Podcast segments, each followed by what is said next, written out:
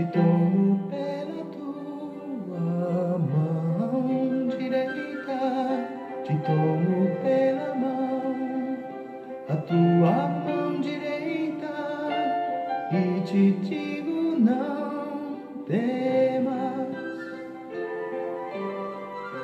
não temas, eu sou contigo. Deus é bom o tempo todo e o tempo todo Deus é bom. Graça e paz, meus queridos. Estamos juntos em mais um encontro com Deus. O nosso coração dilatado na presença de Deus. Como a cera diante do fogo. Um coração derretido contrito, quebrado, com um propósito só: encontrar a posição, o lugar, o caminho de volta para o arrependimento, o arrependimento das obras mortas, o arrependimento de tantas idolatrias pessoais o arrependimento por não amar a Deus como Ele é digno de ser amado, o arrependimento por priorizar tanto as nossas vidas e não ao propósito de salvação, propósito espiritual, o chamado ministerial que o Senhor tem para cada um de nós, para sermos bênçãos na obra do Senhor.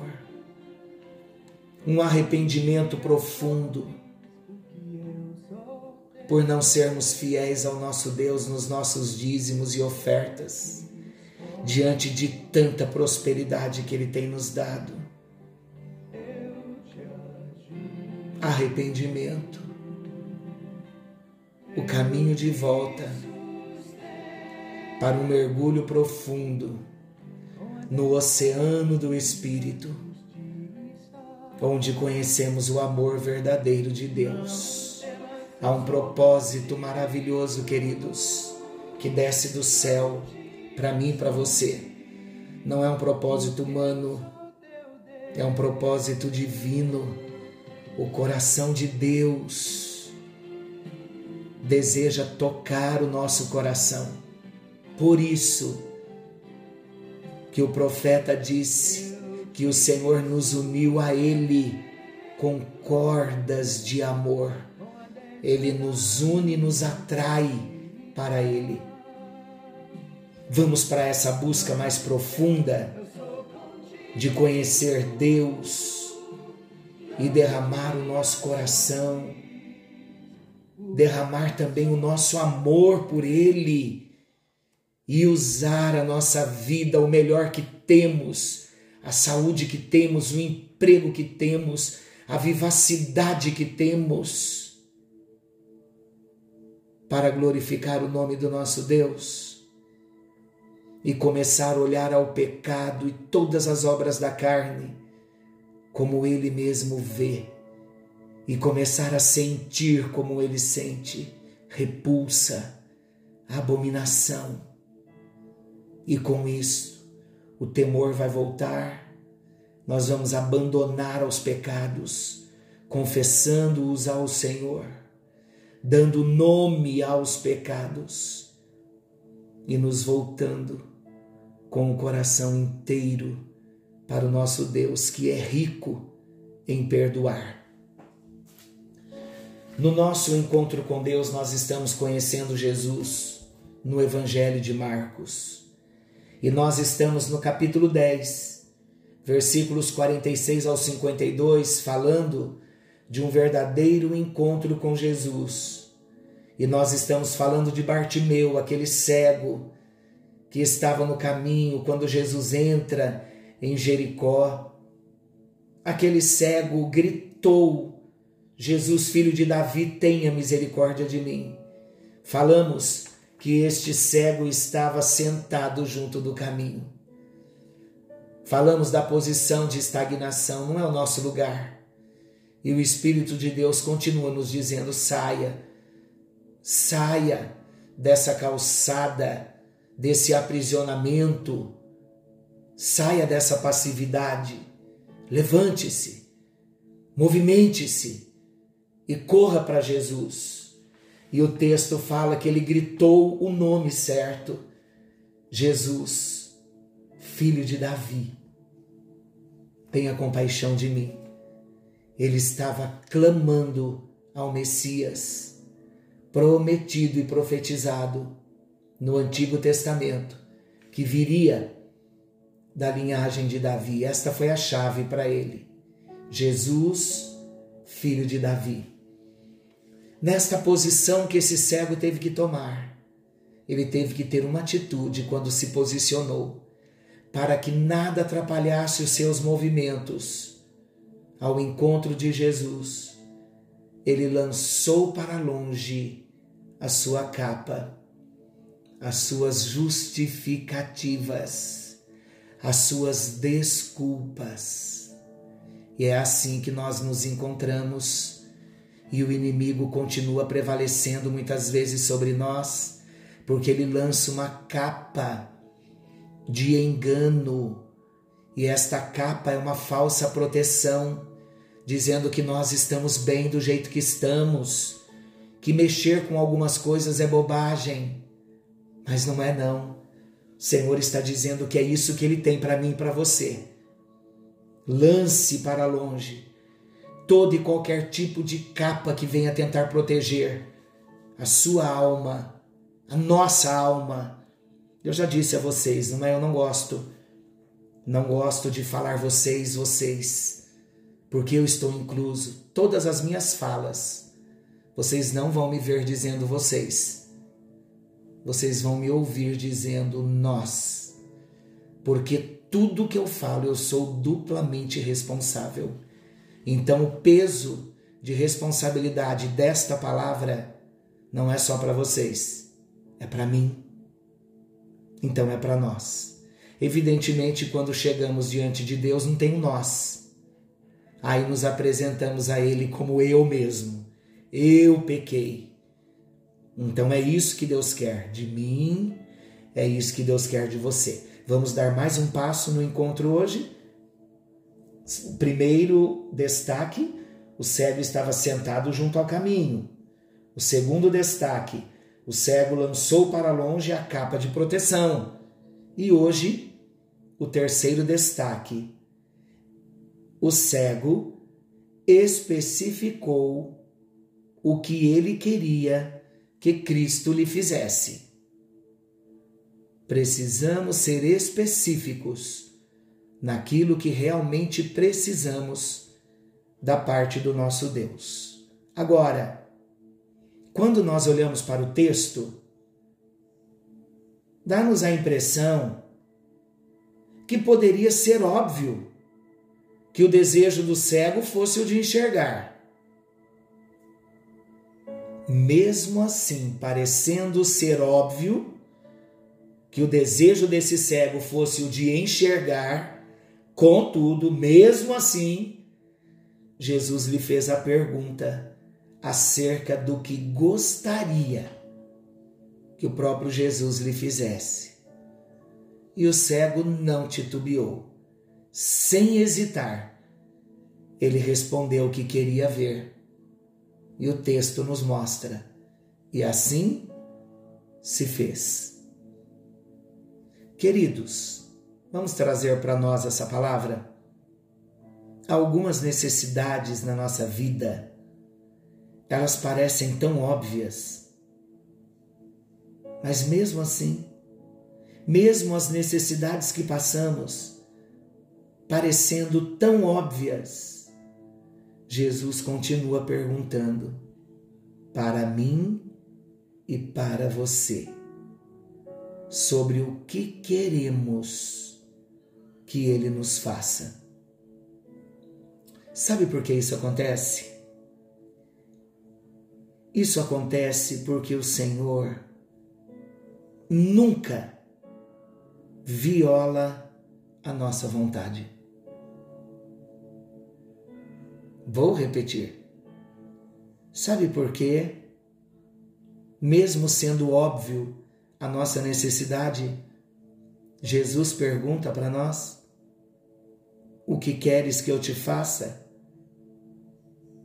Porque o Senhor nunca vai violar a nossa vontade.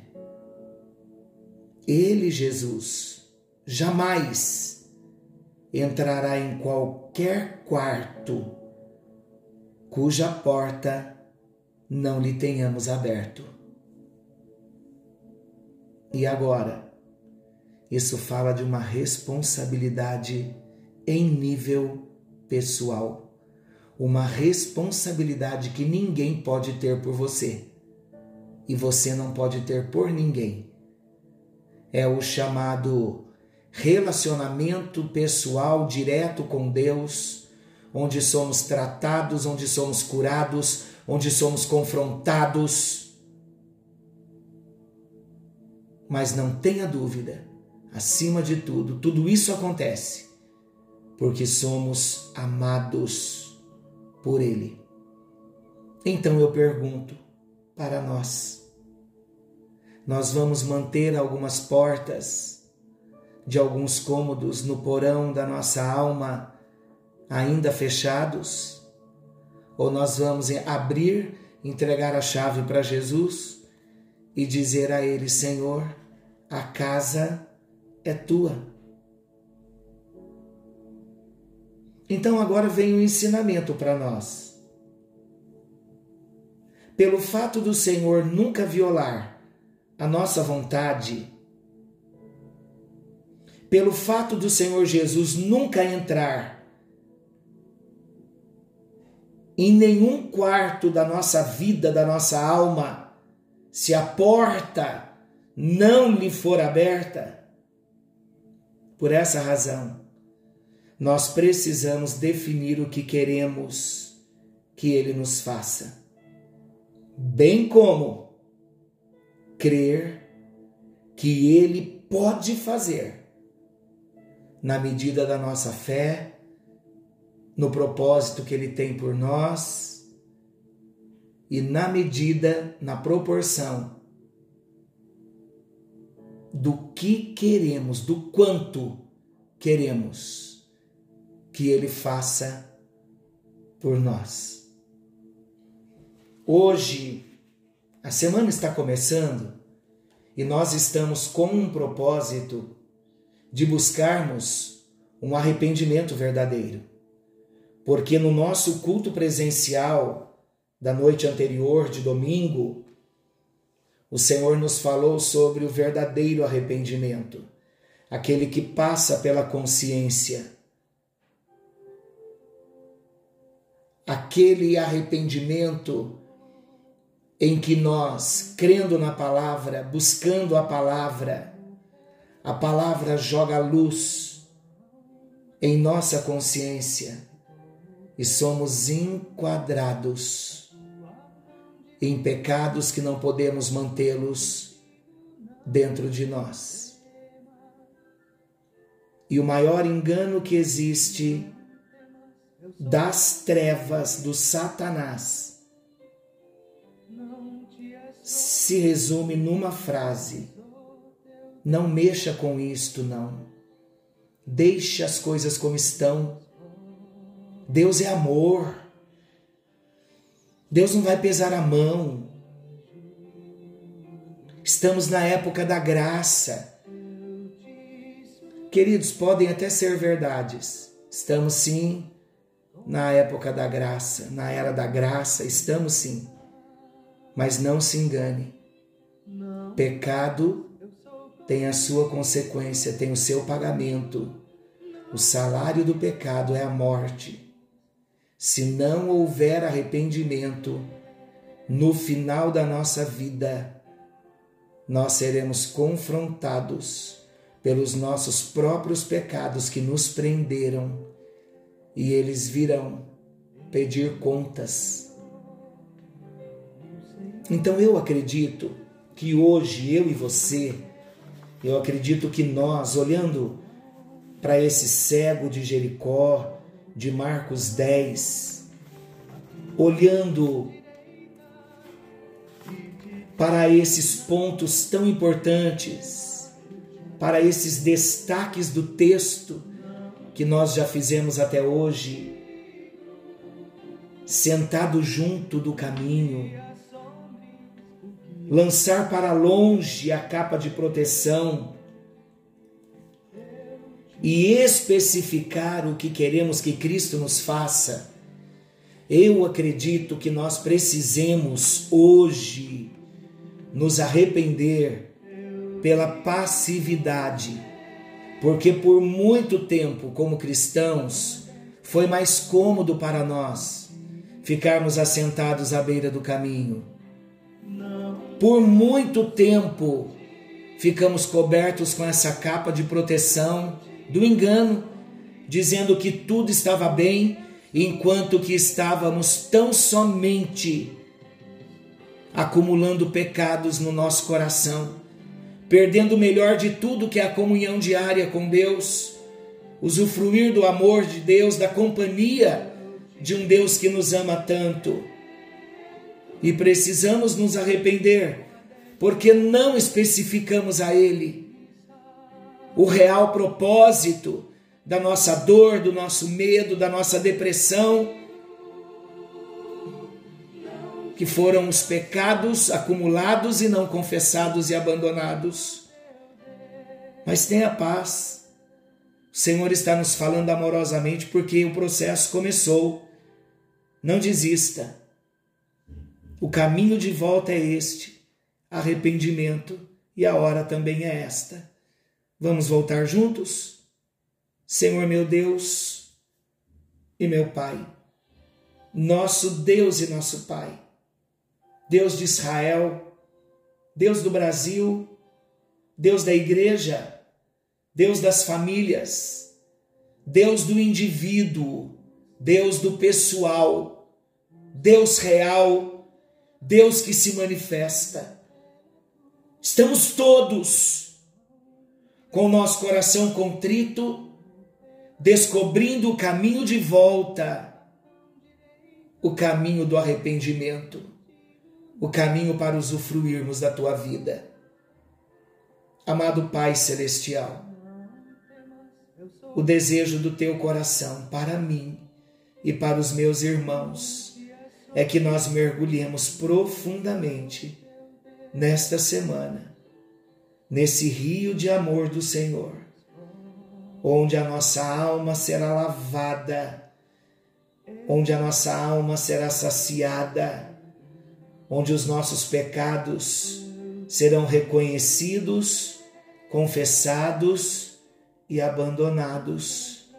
Faz essa obra linda em nós. Estamos no processo.